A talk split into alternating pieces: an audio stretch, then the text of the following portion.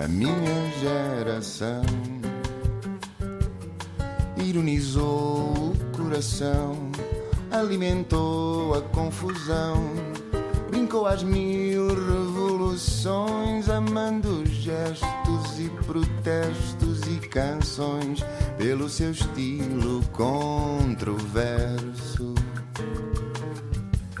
Este país também é para novos e é por isso que recebemos em estúdio uma linguista a tempo inteiro que tem sido apontada como uma das novas vozes da ficção portuguesa. Nasceu no despontar da década de 90, no Hospital de Guimarães, e diz ela que felizmente a levaram logo para Vizela, onde viveu até aos 18 anos com uma grande família. Estudou em Portugal, no Brasil e nos Estados Unidos, e quando digo estudou, é estudar a sério. É doutorada em Ciências Humanas, mestra em Estudos Portugueses, pós-graduada em Linguística, pós-graduada em Economia e Políticas Públicas e licenciada em Línguas Aplicadas. Como freelancer, faz crítica literária, revisão, tradução, edição e nos tempos livres dedica-se à literatura, na ótica de quem a consome e de quem a produz. À minha frente tenho dois livros editados pela Bertrand, Lisboa, Chão Sagrado, publicado em 2019, e Palavra do Senhor, publicado em 2021, ambos de Ana Bárbara Pedrosa, que é a minha convidada. Muito bem-vinda. Olá, Ana, obrigada. Ana Bárbara. Ana Bárbara. Ana. Bárbara, tu lês porque estudas muito ou estudas porque gostas muito de ler? Fiquei na dúvida olha- olhando para o teu percurso. Eh, São as duas coisas. Eu gosto muito de estudar eh, no sentido normal do termo, de ter aulas. Por exemplo, agora até comecei a ter aulas de italiano. Já tinha saudades dessa sensação de estar muito quieta na minha mesa com alguém a ensinar-me alguma coisa. Eh, mas depois a relação com a literatura também se faz de outras coisas, de, de ser necessário ir à procura de matérias que consolidem o conhecimento que já se vai adquirindo por eh, leituras mais ou menos desorganizadas. Então as coisas acabam por se ir casando. Tu estavas há pouco aí a, a referir-te à minha formação académica. Claro que estou a sempre ver a pós-graduação em Economia e Políticas Públicas. Ah, já, já foi uma coisa feita à margem de todas as outras. A ideia dessa pós-graduação foi mais colmatar o que eu via como uma falha ah, na minha capacidade analítica em relação à sociedade. Ah, as outras coisas já são mais aquilo que me compõe. Ah, de forma mais íntegra. E essa pós-graduação em Economia foi depois de, de um regresso. Foi, foi, foi. Eu, sim, eu acabei doutoramento no Brasil e depois inscrevi-me nessa pós-graduação. E porquê é que sentias que precisavas de combatar essa falha? Eh, Porque acho que às vezes, enquanto cidadãos, nós temos uma ideia daquilo que precisamos para o mundo, de forma muito ideológica, muitas vezes, eh, e depois é difícil integrar o discurso que queremos ter eh, numa realidade que. Que é, que, é, que é diferente ou que é difícil ou que pode ter mecanismos que não nos, não nos são dados a priori ou de caras. E, portanto, eu senti que estudar economia do ponto de vista político podia colmatar isso. Não é que eu não fosse fazendo esse estudo, porque, claro, que eu, que eu ia lendo coisas, mas achei que um estudo mais sistemático e mais organizado ah, seria benéfico desse ponto de vista. E não tem nada a ver com a tua veia bloquista? Tem, tem sempre. Ou seja, é um, é um interesse que vai surgindo. Claro que eu, eu, desde que comecei a ler outras coisas que não literatura, isto foi logo a muito criança, também fui lendo muitas coisas políticas, muitas coisas de economia. Claro que nunca é aquela economia com números, é, é economia política, mas ah, claro que é um interesse que vai surgindo, e, ma- mas que não é um interesse que seja a minha veia, ou seja, é uma coisa ah, para que eu tenho de me forçar. E alinhando por um partido político, sentes que nessa pós-graduação, por exemplo, há alguma formatação de como é que deve ser explicada a economia ou gostaste daquilo que, que viste e recebeste? Foram 2 mil euros que eu perdi, acho que é mais ou menos assim que eu olho, olho Está para cara esse essa ano. É, eh, sim, eh, aprende sempre qualquer coisa, não, não, não é uma coisa que eu vá levar muito a sério, é uma coisa. Foi uma coisa que eu fiz nos tempos livres para aprender sobre uma área que não era a minha área académica e que não era a minha área artística. Então, deixando aqui o que não é a tua área académica nem artística, queria te perguntar o que é que faz uma linguista. Olha, neste momento já não faz nada porque eu já não estou a trabalhar como linguista. é? É, agora estou a trabalhar eh, só como freelancer. Este só acaba por ter aspas porque eu acabo Uhum. por trabalhar mais. Ah, portanto, eu neste momento escrevo eh, romances, claro, faço crónicas na Mensagem de Lisboa, crítica literária no Observador, faço uns textos na UC, que é a revista da Porta Editora.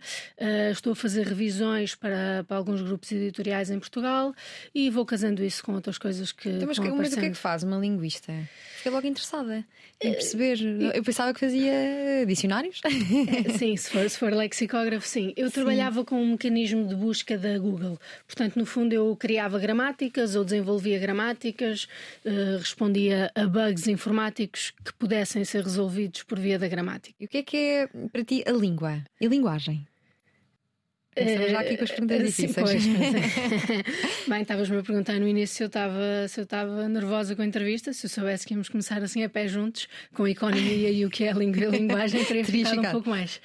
Uh, bem, não sei, quer dizer, a língua é um, é um conjunto de códigos que, que os nativos vão aprendendo e depois os não nativos tentam absorver de forma a que seja possível uh, comunicar de forma preferencialmente breve. E a linguagem? Linguagem há de ser uma coisa mais ou menos parecida, mas que, que, que, já tem mais que ver com as nuances, ou seja, com as formas diferentes de aplicar a língua.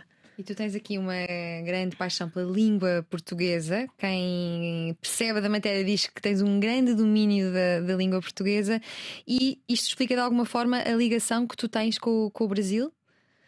Mais ou menos. É, é, é, verdade essa parte de eu ter uma, uma, uma paixão muito grande com a língua portuguesa. Por exemplo, enquanto leitora, uh, eu sinto uma grande dificuldade em ler noutras línguas, ler literatura. E não é que eu não falo. Até tentaste certa altura. Sim, não é que eu não falo essas línguas, porque eu falo. Sim, houve uma altura em que eu me inscrevi no mestrado de literatura inglesa, só que eu não tinha empatia com a linguagem literária em inglês. E, e, e a minha relação com a literatura sempre se fez muito através da musicalidade. E eu perco isso quando falo noutras línguas. Curiosamente, não perco tanto, por exemplo, se for com castelhano ou até francês ou mesmo italiano, que não falo da mesma maneira que falo inglês, mas é porque se mantém a mesma estrutura sintática, há mais, há mais parecenças com a língua portuguesa. E é com a língua portuguesa que eu desenvolvo essa relação de empatia. E a minha relação com a literatura passa por essas duas coisas: pela empatia com a forma de dizer, portanto, com a força uh, que eu consigo sentir em cada palavra, e depois com o efeito que essas palavras conseguem criar, desenvolver personagens, descrever paisagens, dar mundos, eh, o que quer que seja. Um, e, e, portanto, sempre senti que a minha paixão pela utilização da língua uh, podia responder na literatura e que a minha relação com a literatura nunca poderia existir se eu não tivesse essa relação direta uh, com, com a utilização da palavra. Então podemos dizer que a uh, tua pátria é a língua portuguesa. Mais ou menos, sim, sim. Ah, mas respondendo porque não respondi. Uh, pois é, em relação ao Brasil, eu fui, fui parar ao Brasil de forma mais ou menos não planeada, de repente. Doutoramento. Uma... Pois, tive. Não planeado? Sim, porque surgiu uma bolsa, ou seja, eu nunca, nunca planeei sim. em 2014 ir morar para o Brasil, até que vi o anúncio para uma bolsa não sabia exatamente o que é que faria quando terminasse mestrado, estava também a candidatar-me a doutoramentos em Portugal, acabei por ir para o Brasil. E estando no Brasil, claro que o que eu lia era ou literatura brasileira ou literatura traduzida para português do Brasil. E depois vim, não, nem sequer tinha planeado escrever o Lisboa Chão Sagrado, o livro surgiu-me assim mais ou menos num ápice e como eu já vinha com o Brasil muito fresco, tive personagens brasileiras e acabei por poder utilizar uma linguagem literária que é, um, é uma mistura entre a, a portuguesa e a brasileira. E a brasileira é muito engraçada de se fazer porque é muito mais abrangente que a portuguesa, uh, tem um potencial enorme e, e, é muito mais, muito menos certinha e direitinha. Portanto, para além de ser mais fácil escrever em português do Brasil, é, é, mais rápido chegar a mais lugares dentro do texto. Isso, tem que, isso tem que, ver com a, com a cultura brasileira, com o facto de serem menos formais do que os portugueses, mais talvez genuínos? Eu, eu acho que é com isso. Claro que há, uma, há muito menos formalidade no Brasil do que em Portugal e, e, e transpõe-se isso para o texto, que é uma coisa muito engraçada. Nós vemos muito na produção literária portuguesa uma tendência para falar caro, para, para usar um vosso mecê, um opróbrio, um ósculo em vez de um beijo. Uh, e, e, eu acho que no Brasil é exatamente o contrário. Parece que há uma relação muito mais direta com o autor e com o texto, e portanto, depois com o texto e com o leitor, em que se anula o leitor, enquanto que em Portugal há uma espécie de tradição do texto servir quase como palco de vaidades ou de erudição, em que o autor se prova como erudito e como alguém capaz de dominar um texto por ser capaz de aplicar palavras difíceis, que era o que eu fazia quando era pequena. para provar que tinhas conhecido muitas palavras novas. Sim, sim. Quando vais para o Brasil, já tinhas no, na sacola algumas leituras de, de, autores brasileiros ou foi lá que fizeste as Não, já tinha, já tinha, já tinha os clássicos, uh, até porque eu sempre fui muito autodidata uh, no que toca à literatura. Claro que podemos argumentar que não, porque depois estudei literatura, mas até aí a, a minha, minha vida toda em que eu me formei como leitora, portanto, a infância, adolescência, foi muito a sós à procura da literatura. E quando um português procura literatura, saindo de Portugal, o mais fácil é mesmo chegar ao Brasil. E portanto eu já tinha algum conhecimento do, dos clássicos. E quando falamos de clássicos, falamos de quê? Machado de Assis? Machado de Assis, Guimarães Rosa, Nelson Rodrigues, que adoro, Rui Castro, Jorge Amado. Também andava a ler o Olavo Bilac numa altura. Era mais ou menos o que aparecia, até porque a meio do. Ou seja, eu fui-me apaixonando pela literatura e uns anos depois surgiu a internet, não no mundo, mas na minha casa, e, a partir daí eu passava muito tempo no Google, procurava poesia brasileira, romance brasileiro, ou poesia portuguesa, romance português. E, e, imitava também. Sim, então, mas quando tu estás no Brasil, tu escreves em língua portuguesa com o acordo ortográfico português ou aí adaptas-te? Porque eu sei que tu não escreves, tu escreves ainda com o acordo antigo. É. Uh, uh, estás dizes, em desacordo com o atual? Uh, estou em desacordo com o atual. Dizes quando estou no Brasil, ou seja, para quando publicações... foste? Olha, eu tive de fazer uma tese uh, de doutoramento que escrevi em português europeu pré-acordo ortográfico. Alguns professores torciam o nariz, mas também não armavam muito problema, portanto aquilo ia assim. Neste momento escrevo sempre sem acordo ortográfico, exceto em publicações em que o acordo ortográfico é obrigatório. Uh, por exemplo, na UC, eles aplicam o acordo ortográfico, como aquilo é para um público vasto, não faz sentido eu não estar a usar o acordo ortográfico. Como revisora, tenho sempre de adaptar os textos uh, ao acordo ortográfico. Nas outras coisas que eu assino, não uso o acordo ortográfico. Mas quando escrevo em português do Brasil, por exemplo, no Lisboa São Sagrado, uh, imaginem, enquanto em português de Portugal, para mim é impensável escrever um tá, escrevo sempre um está em português do Brasil já um tá. Ou um tô com acento, com um chapéuzinho sim, em, cima, sim, sim. em cima do O. Mas tu dizias que é mais fácil escrever uh, em português do Brasil. Então porquê é que tens uh, porquê é que tomaste esta opção de escrever uh, sem o um novo acordo ortográfico? Uma coisa não tem a ver com a outra, ou seja, não é, não é a parte da ortografia em si, é a de utilização da língua. Eu acho que há muitas incongruências no atual acordo ortográfico e, portanto, tenho muita resistência em ir por aí. Um, acho que sabate é a etimologia eito, sem sentido nenhum, que se perde uh, a história de cada palavra e, portanto, se perde muita coisa do, do próprio estudo uh, da língua e da, da, evolução da língua. Uh, quando eu falo da facilidade do português do Brasil, é, é, porque há milhões de maneiras de dizer a mesma coisa. Mas isso tem, é, tem, ou seja, não se pode fazer só essa ponta entre Portugal e o Brasil. Eu sou minhota e eu noto muita diferença entre o português do Minho e o português de Lisboa. Nós temos muito, muitas mais palavras do que em Lisboa. Eu fiquei muito chocada quando cheguei a Lisboa e não havia uma palavra para recesso. As pessoas diziam pão de ontem. Não dá para comunicar assim. não dá, recusas-te a, a comunicar assim. Então, mas como é que tens visto a evolução e o saldo deste acordo ortográfico? Sentes que de facto pode aproximar o público brasileiro dos autores portugueses e vice-versa? Acho que não, acho que não. Acho que não é um C ou uma consoante muda que vá fazer muita diferença. Acho que não faz sentido criar esta proximidade plástica que não existe no concreto, eh, porque se um brasileiro for, num texto eh, for, for ler um texto português e tiver eh, problemas de compreensão, não é por causa da nossa ortografia, é principalmente porque nós usamos palavras diferentes ou porque construímos o texto de outra maneira. E a ideia de nós uniformizarmos estudo também faz com que se perca outra coisa, que é a capacidade de chegar ao outro. E eu acho que a literatura também nos permite isso. É, é, é, nós, como leitores, eh, procuramos outrarmos-nos no sentido de conseguirmos ser outras cabeças e ver outras cabeças, e também é mais conhecimento, nós percebermos que se dizem coisas de outra maneira. Por exemplo, eu acho que não faz sentido um escritor português, ao ser publicado no Brasil, de repente já não ter uh, gozar, ter zoar, ou, ou não ter frigorífico, ter geladeira. Porque ao fazer-se essa tra... ainda por cima, porque ao fazer-se essa tradução se impede o público brasileiro de se ter acesso ao conhecimento da aplicação da sua própria língua no outro lado. E, portanto, veda-se isso. E eu acho que, que a ideia uh, da literatura é ultrapassar barreiras, também linguísticas, e permitir-nos chegar ao outro também com formas de dizer diferentes. Como é que sentes o impacto da literatura portuguesa no Brasil? Tem sequer impacto? Sim, eu acho que há alguns autores que, que de repente chegaram lá e estouraram, uh, mas, e, por quem? exemplo, o Walter Gomen é uhum. muito conhecido, é amado no Brasil. Tem até um livro dedicado ao Brasil. Exatamente, e, mas depois há outros autores que aqui já não são propriamente os autores que alguém da nossa idade vai estar a ler e, e por quem vai estar completamente apaixonada, tipo mas que no Brasil são deuses. Flor Bela Espanca.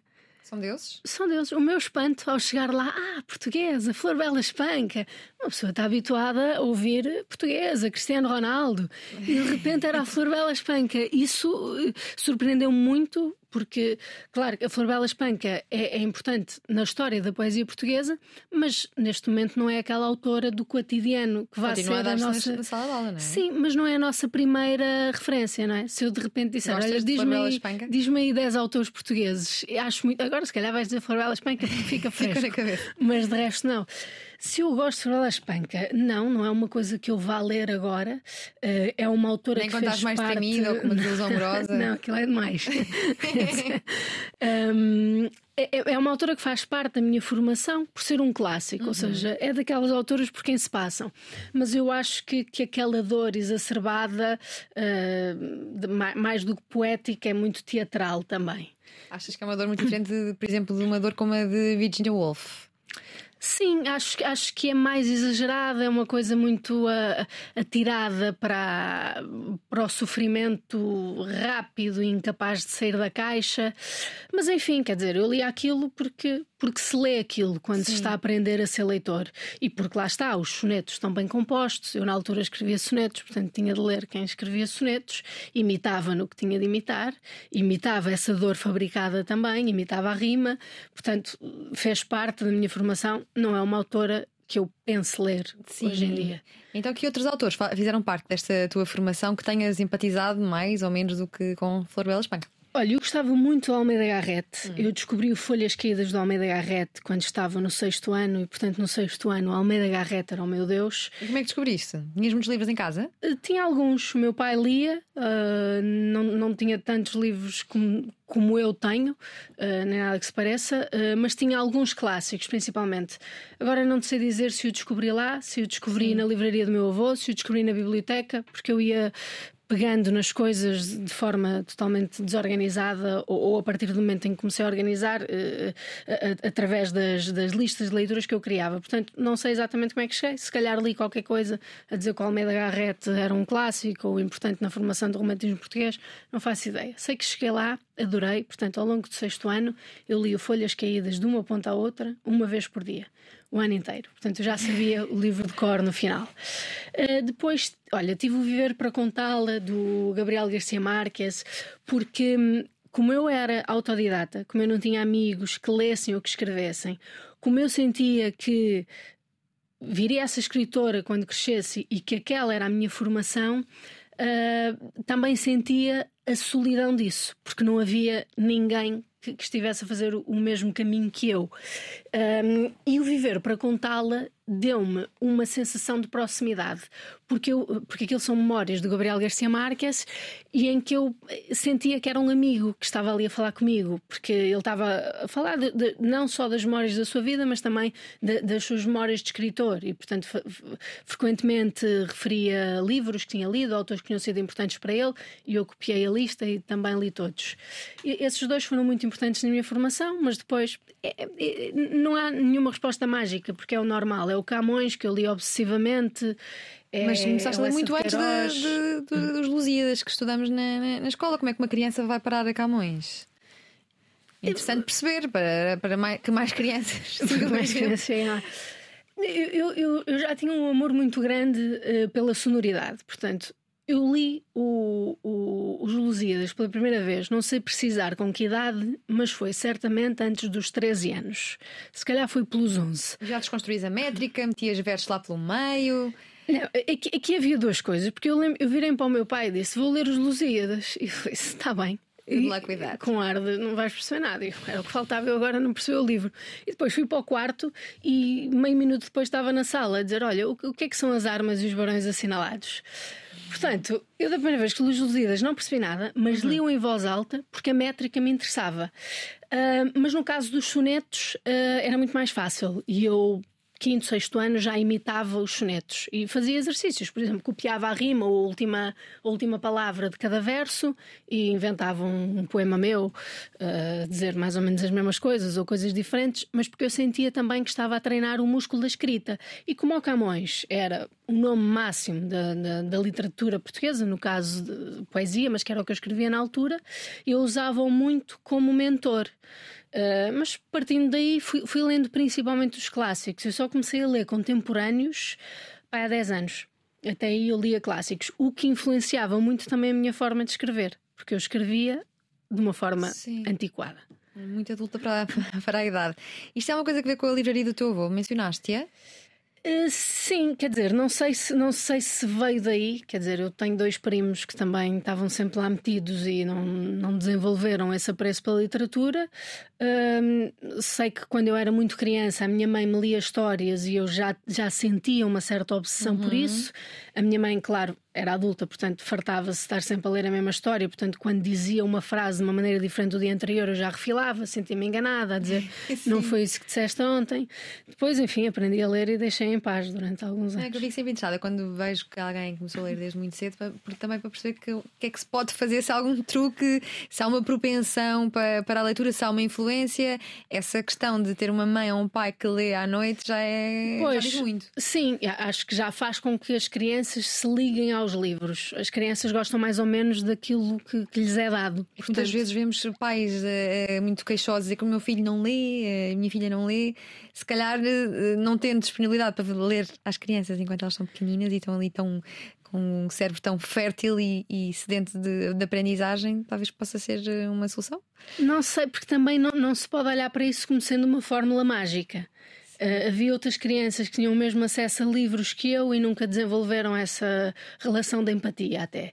Porque Sim. eu sempre fui muito irrequieta, mas a, a, verdade é que a literatura é uma coisa que exige muito isolamento, uh, muita lentidão também. Hum. E, portanto, eu tinha de balançar eh, essa parte de ser irrequieta, praticar desporto, andar sempre a fazer as neiras, com as muitas horas que eu passava sozinha em casa a fazer exercícios e a ler. E também a calmaria em Vizela, se calhar, também foi propiciou a ser uma criança que lê. Eras uma criança que passava muito tempo sozinha. Tinhas de ser para, para passar tempo com os livros. Vizela não é nada calma. Não é calma? Sendo, não, porque sendo muito pequeno, é muito uh, sendo uma cidade pequena, é muito fácil ter-se vida de rua. Ok. Uh, portanto, eu passava muito tempo sozinha, no sentido em que realmente passava algumas horas por dia a ler ou a escrever.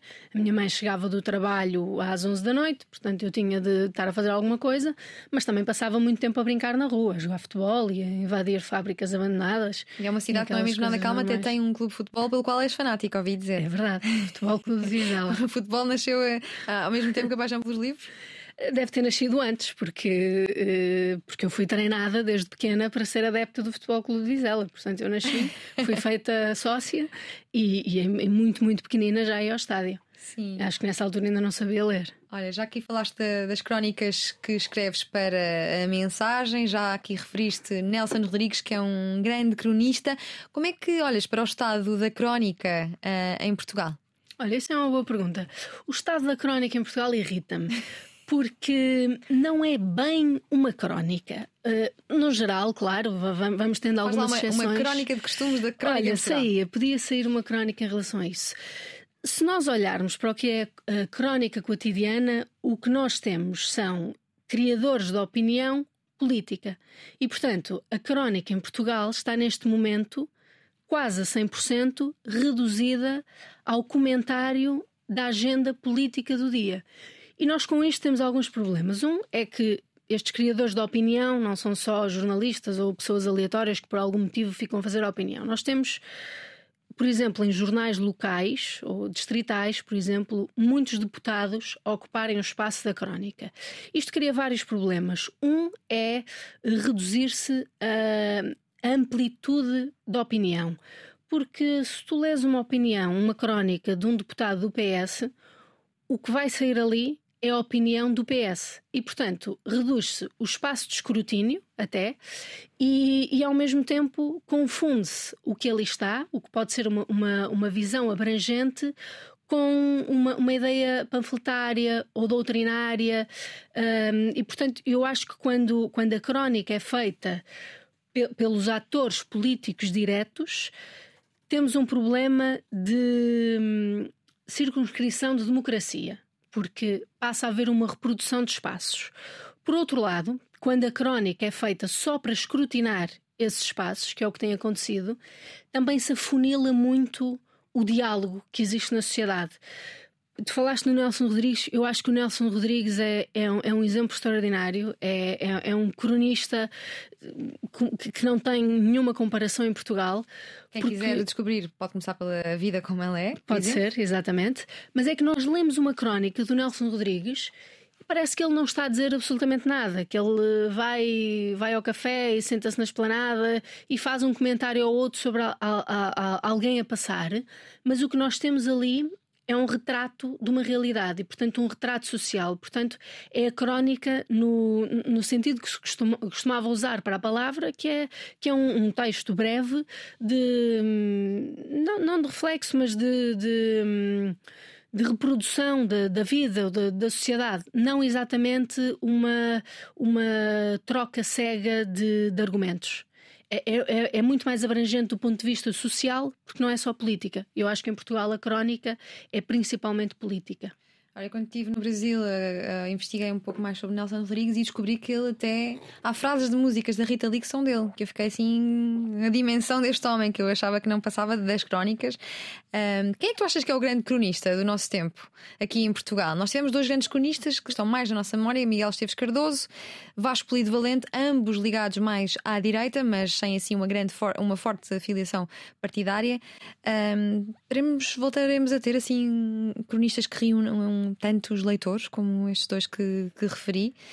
E se não, uh, consegues dizer assim algum aquele que gostes mais de ler?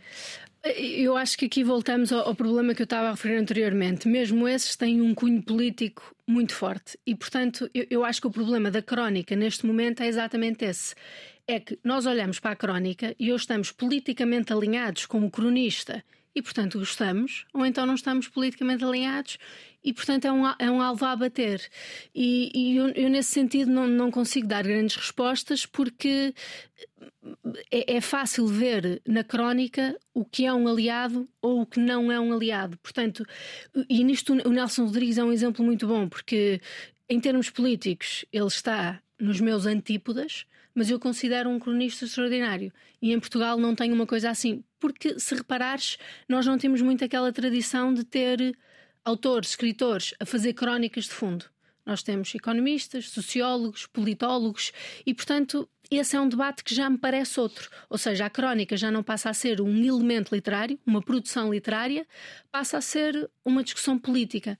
E, portanto, eu não consigo bem fazer essa comparação. Mas quando queres ler uma crónica, além das tuas que tens de rever, entregar, etc., quem é que, quem é que vais ler? É que, de facto, eu mencionava estes dois que têm uma, uma ligação a, a, uma ideologia mais direita, mas, por exemplo, Vasco Lido Valente, apesar de ser sempre a bater em termos políticos, Miguel Esteves Cardoso escrevia crónicas super criativas que nem sempre tinham ver uh, com política. E parece-me que nunca mais se repetiu assim uma forma do género que reunisse tantos leitores. Pois é, ou seja, mas se me perguntas quem é que eu costumo ler, eu também terei de embarcar nessa procura de, de alguma semelhança política. Por exemplo, o que leio mais é o Francisco Louçã, portanto é uma resposta que não poderá ser surpreendente porque estou politicamente alinhada com ele, e é verdade, muitas das crónicas são políticas, ainda que ele também escreva coisas de fundo sobre cinema, literatura, outras coisas também. Leio algumas crónicas humorísticas, uh, Ricardo Araújo Pereira, por exemplo, uhum. na mensagem costumo ler o Ferreira Fernandes. Por aí, Sim. muito caótico também. Olha, e as tuas histórias mirabolantes que escreves na mensagem têm algum fundo de verdade? Onde é que vais buscar a criatividade?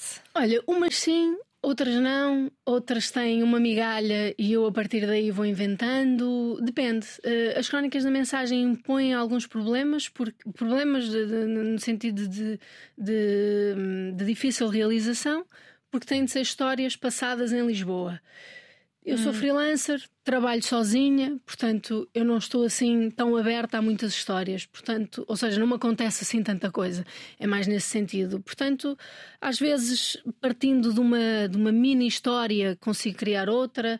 Olha, ainda a última foi uma amiga minha estava no comboio e disse que estava uma, uma senhora a fazer uma videochamada ao lado dela em alta voz e que aquilo era irritante. Eu pensei, olha, ok, vai, próxima crónica Vai ser vai ser isto. Às vezes invento tudo de uma ponta à outra, uh, outras vezes não invento grande coisa. E tens uma luta com a página em branco? Ou quando te sentas para Não. escrever, por exemplo, uma crónica que há- um compromisso e um, e um deadline?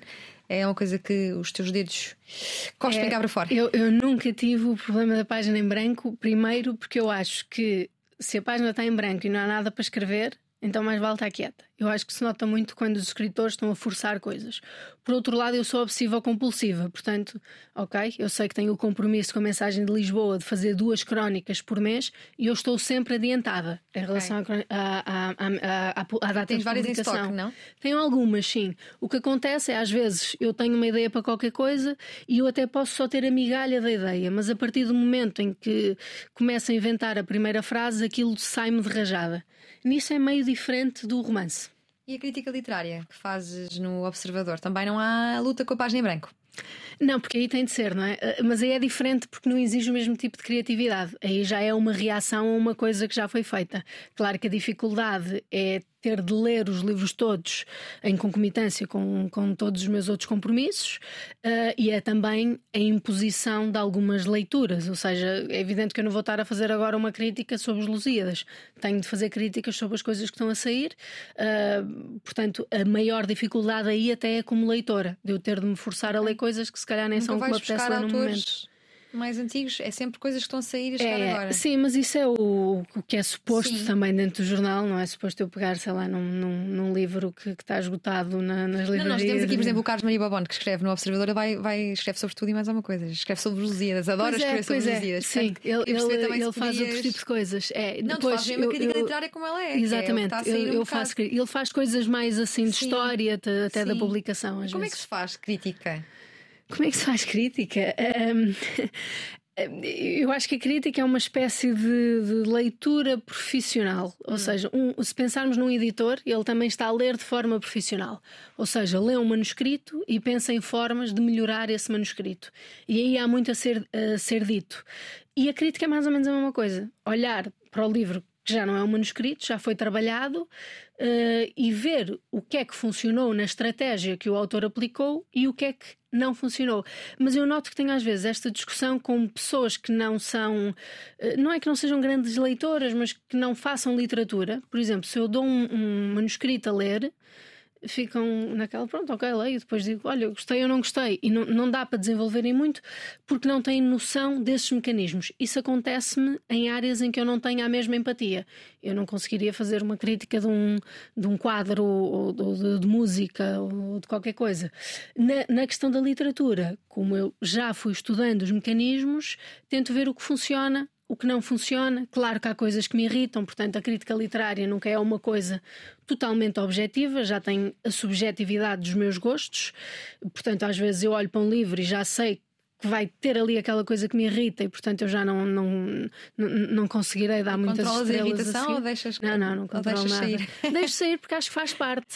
Sim. Uh, por exemplo, a autoficção. Se eu noto que um livro é uma chuva de mágoas e que eu estou só ali a fazer de psicóloga a ouvir a dor de um rapaz qualquer cuja namorada o largou, eu, eu já me sinto desrespeitada como leitora e, e, portanto, como crítica, levo essa sensação de desrespeito para o texto. E, E pronto. de forma mais abrangente, como é que vai a crítica literária em Portugal? Eu- Gostas de ler crítica literária? Leio alguns, acho que às vezes nos jornais em papel há aquele problema de terem um número muito reduzido de caracteres e, portanto, nunca dar para, para se ir muito longe. Hum, há coisas que são boas, há críticos que eu gosto de ler. Gosto de ler o José Reis Tiritinho, gosto de ler Isabel Lucas. Hum, às vezes conseguem, conseguem levar a leitura deles para os textos. E fazem-te E, e muitas livros. vezes são sinopses. Pois, olha, eu neste momento, como estou a fazer crítica, acabo por comprar muitos, me- muitos menos livros porque estou sempre a recebê-los em casa. Uhum, sim. E depois, como é que é ler críticas aos teus livros? Isto é muito engraçado, fazer críticas e, e escrever sim, livros. Sim, sim. Pois é, olha, às vezes, porque eu faço críticas, ouço pessoas a, a perguntarem-me coisas do tipo: e não, não tens medo que depois te façam a ti? O que já, já mostra uma visão de, errada, totalmente errada, de que a crítica é bullying. E eu acho que a crítica é um elemento fulcral nesta relação dialógica que o autor inicia com os leitores. Porque de repente temos uma pessoa que, no âmbito das suas atividades profissionais, está a dedicar tempo a fazer uma análise de uma coisa que eu fiz.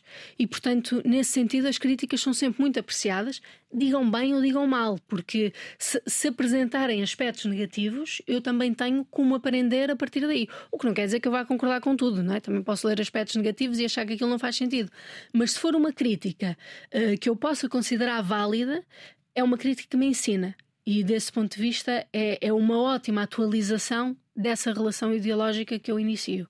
Uh, Mangel, no livro Uma História da Leitura, falava do leitor como um coautor, nesta relação que o leitor tem com, com os livros que está a ler, com o autor que está a ler. Tu já aqui falaste de ser psicóloga de e falaste também de ser amiga de, de sentir que um escritor, quando eras pequena, era teu amigo. Isto está de alguma forma por detrás da tua vontade de ser escritora, querer ser amiga de, de um leitor, fazer companhia? Não, não, não, de todo. Uh, de todo mesmo. Uh, eu acho que essa ideia, uh, daquilo que estávamos a falar da autoficção, de eu me sentir psicóloga, é uma coisa que eu detesto, porque aí eu, eu sinto que não se está a pensar exatamente na, na manipulação do texto de forma a ter-se um efeito no leitor.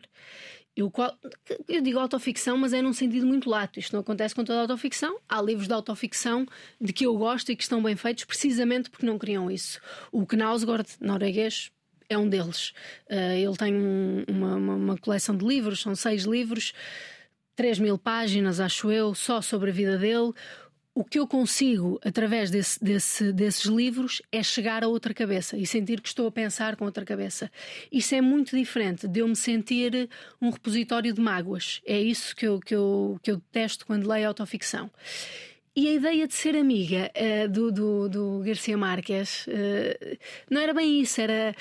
Também era isso, é, mas era pensar nele como uma espécie de mentor e era pensar nele quase como um igual, alguém que teve de fazer aquele caminho que eu estava a fazer. Agora, claro que estas relações dependem sempre uh, da fase em que eu leio os livros. Se é o primeiro autor que eu leio a pegar nestes temas, é normal que eu me sinta mais próxima dele.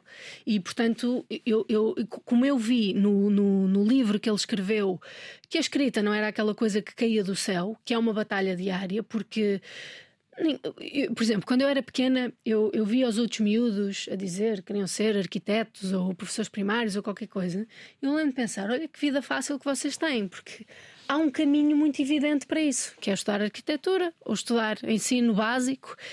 E, e, para a literatura, eu sabia que a coisa nunca seria imediata e que eu teria sempre de dosear esse caminho com um outro caminho. Por exemplo, quando eu fui para a universidade, fui estudar línguas aplicadas porque tinha de pensar, ok, se calhar dá mais jeito de falar várias línguas uh, para conseguir emprego, para ter dinheiro.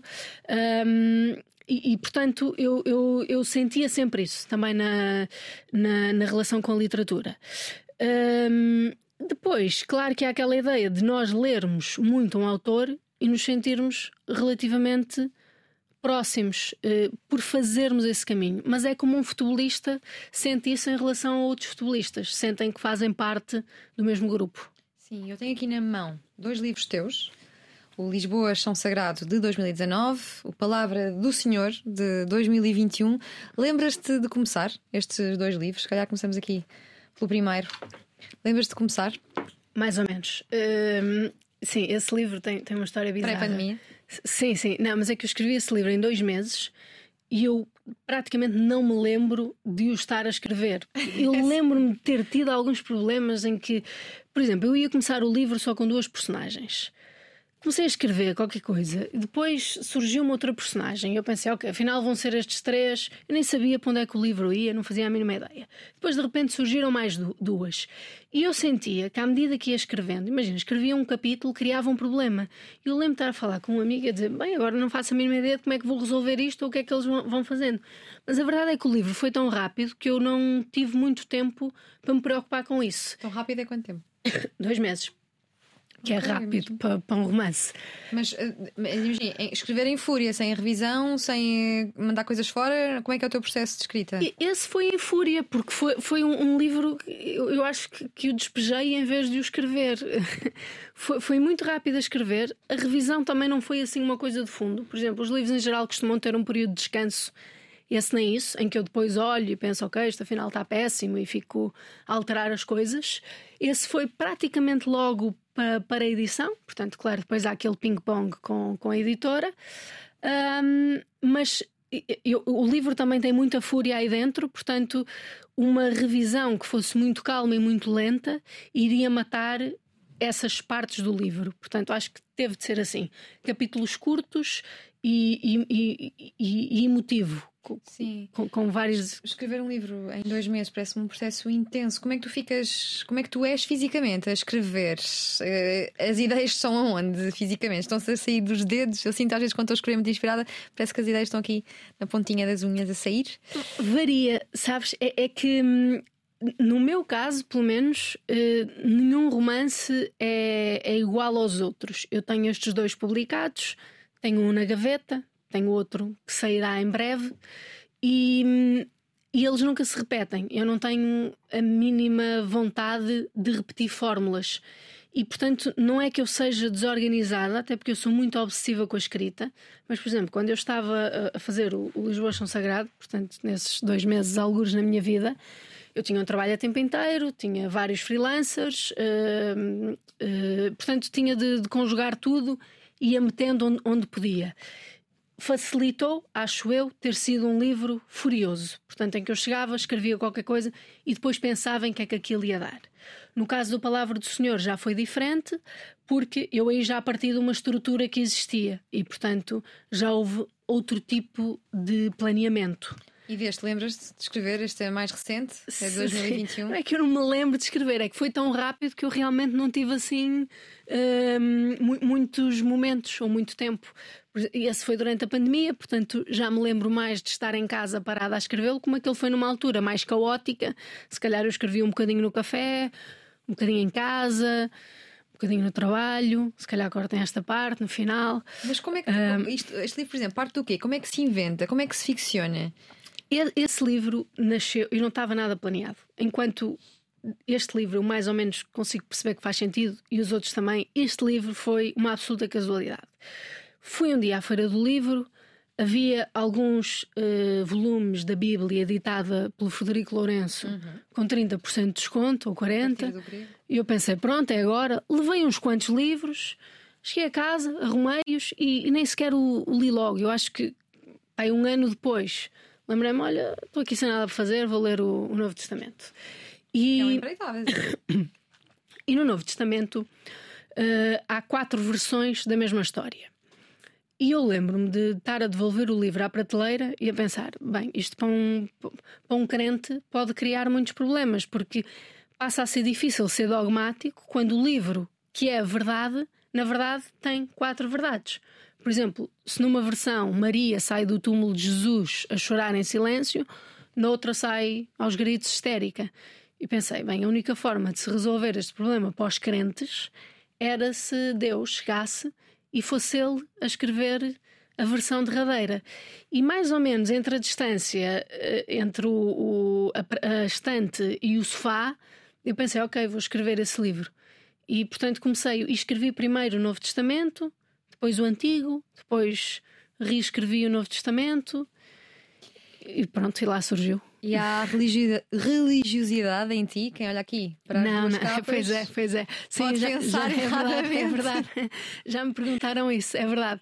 Uh, pois é, fica, fica difícil safar-me nisto.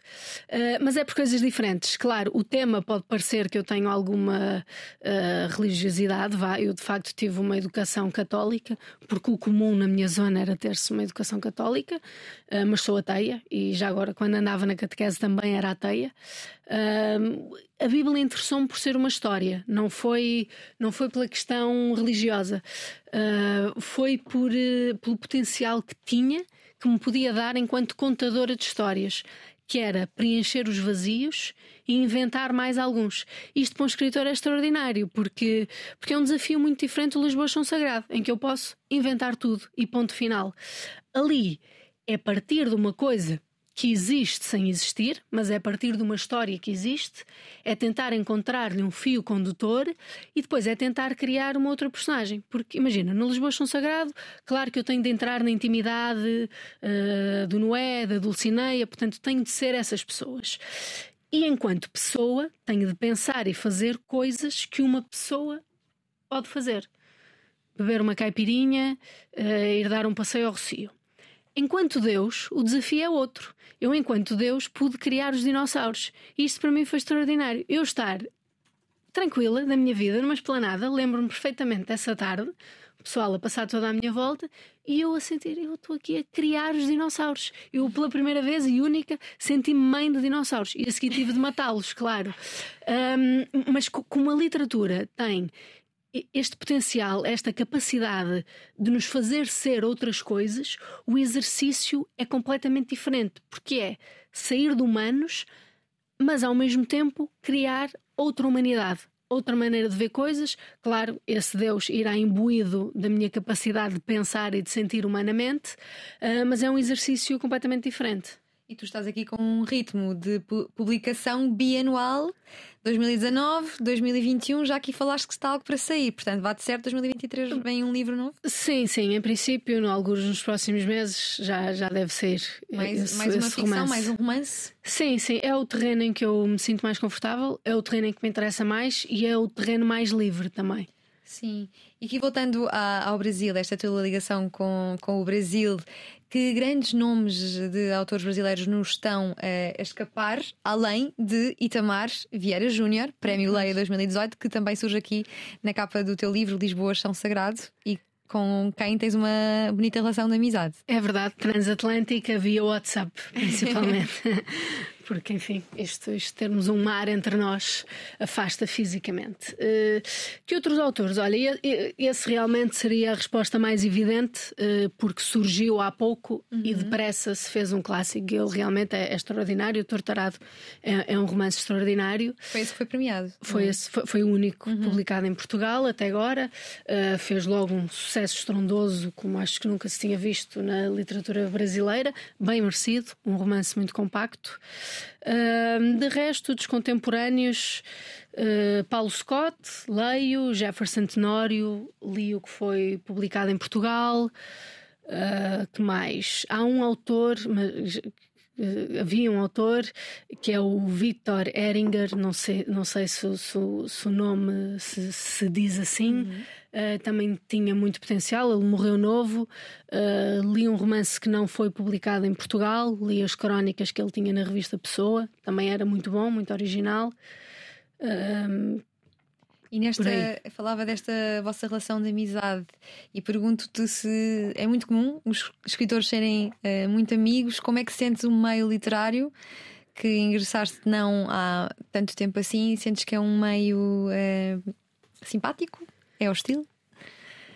Dão-se bem? Ah, Acompanham-se? Elogiam-se? Acho que sim, acho que sim. Não sei se consigo pensar no meio literário assim como um todo, uhum. mas eu tenho alguns amigos escritores que depressa ficaram muito próximos. E acho que é por causa daquilo que nós estávamos a falar há pouco, de uma identificação momentânea de uhum. alguém que tem os mesmos interesses que eu, que tem os mesmos objetivos que eu, de escrever, de conseguir fazer narrativas compactas, até porque se eu não falar destes assuntos com outros escritores, simplesmente não tenho com quem falar.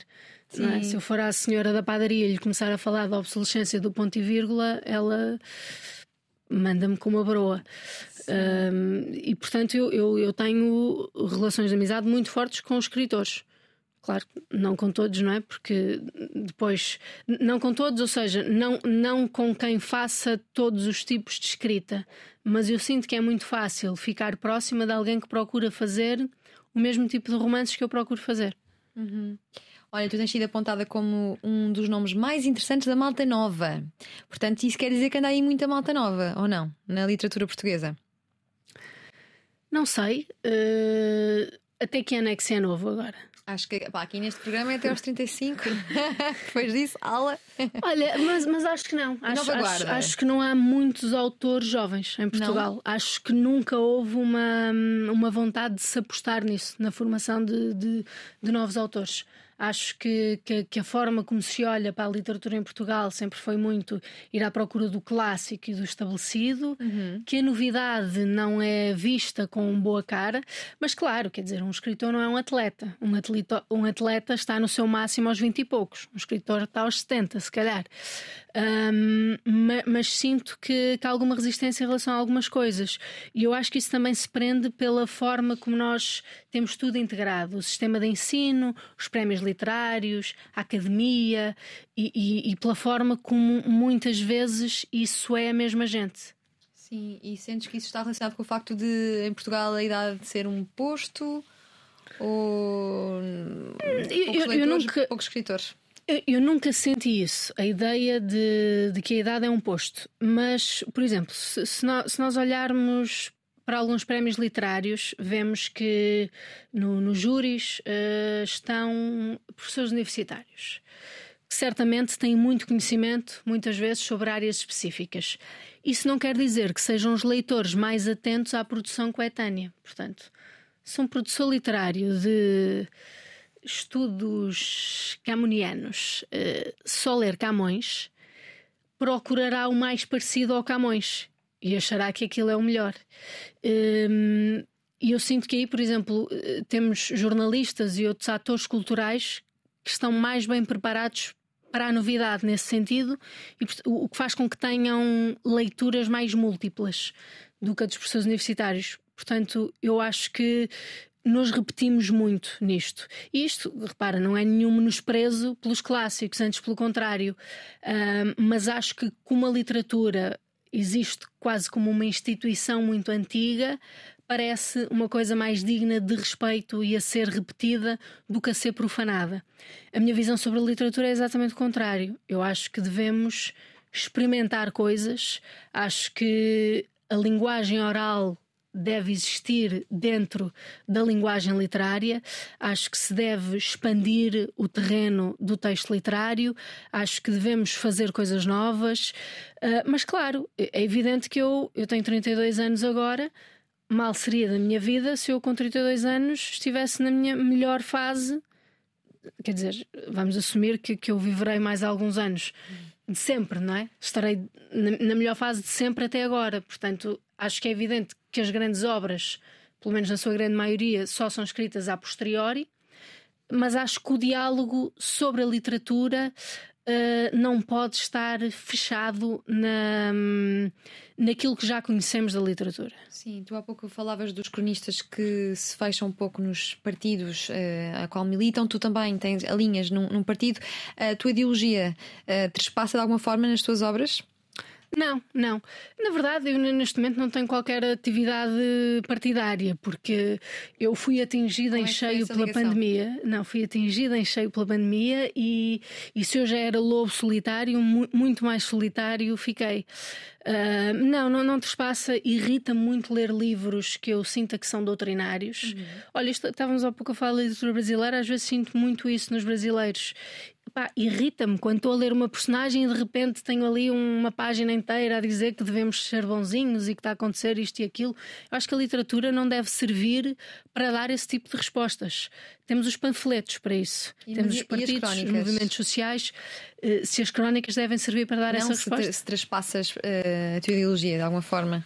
É, eu, eu sinto que não, no sentido em que eu não faço por isso. Claro que uma uhum. ideologia é também uma forma de ser, é aquilo que uhum. nós somos. Só que na literatura não me interessa minimamente estar a explicar alguma coisa a um leitor. Não me interessa que um leitor leia uma coisa minha e pense, ok, pronto, então vou achar isto, ou, ou, a minha resposta a este livro é esta. Eu prefiro que um leitor tenha perguntas depois de ler quando eu leio, eu gosto de ter perguntas e gosto de ter o confronto com o texto. Eu, eu às vezes eu sigo o Goodreads, por exemplo, ia dizer for example, ou por exemplo, nem sei, um, em que leitores uh, faz, fazem comentários sobre livros. Irrita-me sobremaneira ler coisas como ah, sim, sim, li este livro e também acho e concordo com tudo o que lá está. Então perdeste duas ou três horas da tua vida, porque um livro tem de servir para dar o confronto, não necessariamente político, mas até emocional. Tem de servir para pôr o leitor em xeque de alguma maneira, porque deve sempre partir do momento em que o autor se sentiu em xeque. E, e, eu acho que a literatura é sempre esse desconforto. E, e, a crónica também tem de trazer esse desconforto, porque tem de trazer um olhar mais atento ao mundo. Por exemplo, tu, tu perguntavas essa questão da, da ideologia.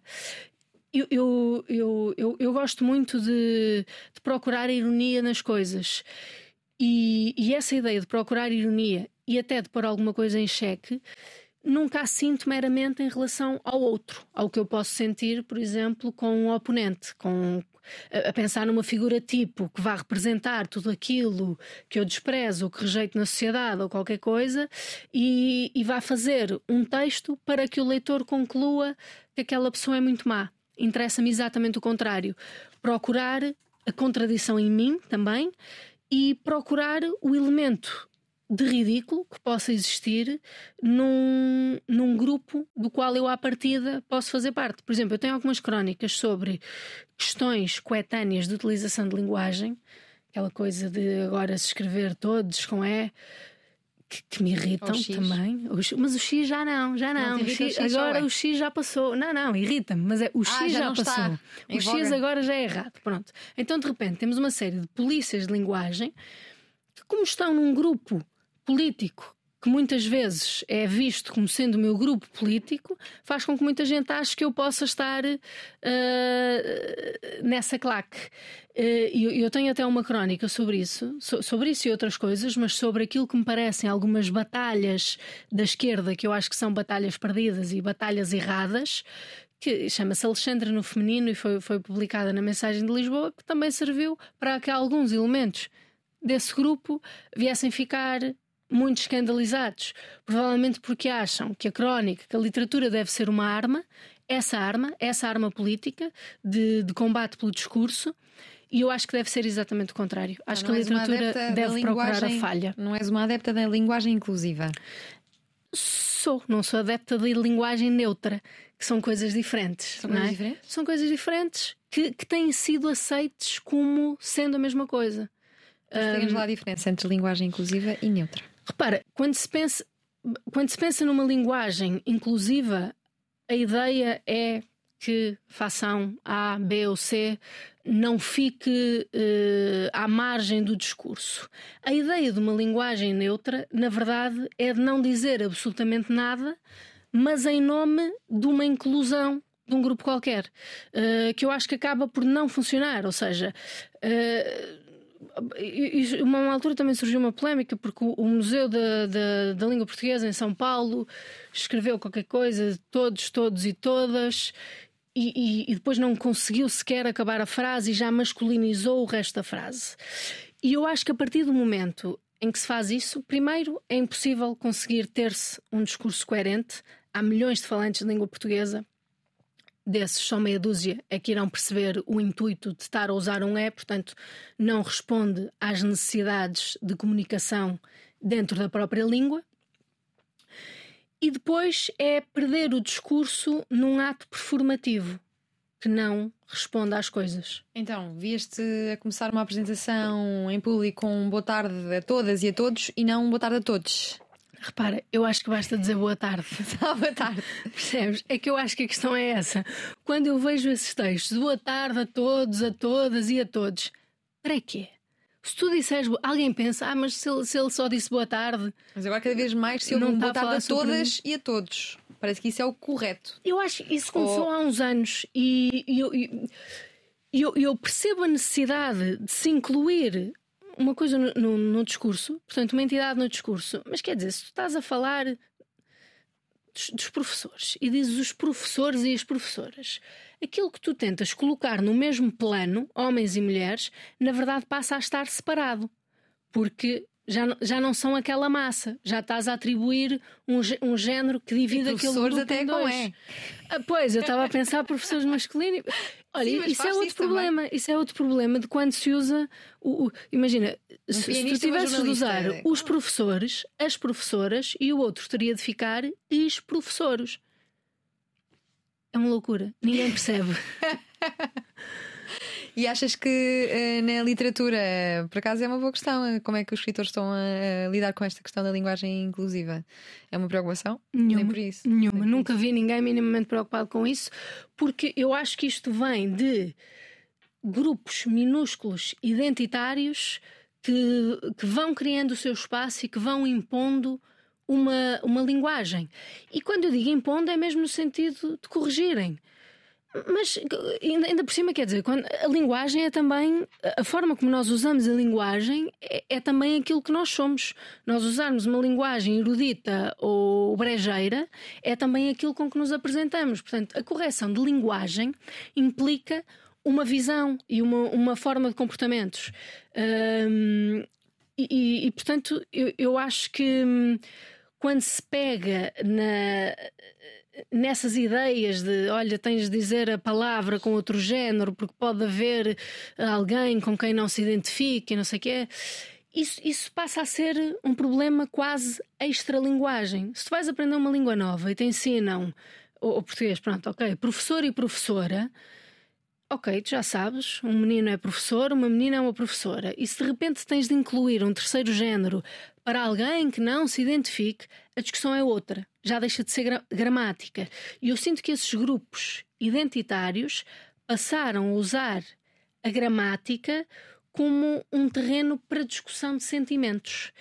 Um, o que invalida completamente uh, os princípios básicos de, de oralidade, de escrita, mas de comunicação, que tem de ser económica, económica no sentido de não ser suposto nós andarmos às voltas para dizermos alguma coisa, e ao mesmo tempo também vai contra aquilo que eu acho que, que, deve ser a literatura, que é o ser capaz de dizer, de nomear coisas, em vez de impor uma neutralidade. Porque a neutralidade não existe, de qualquer forma.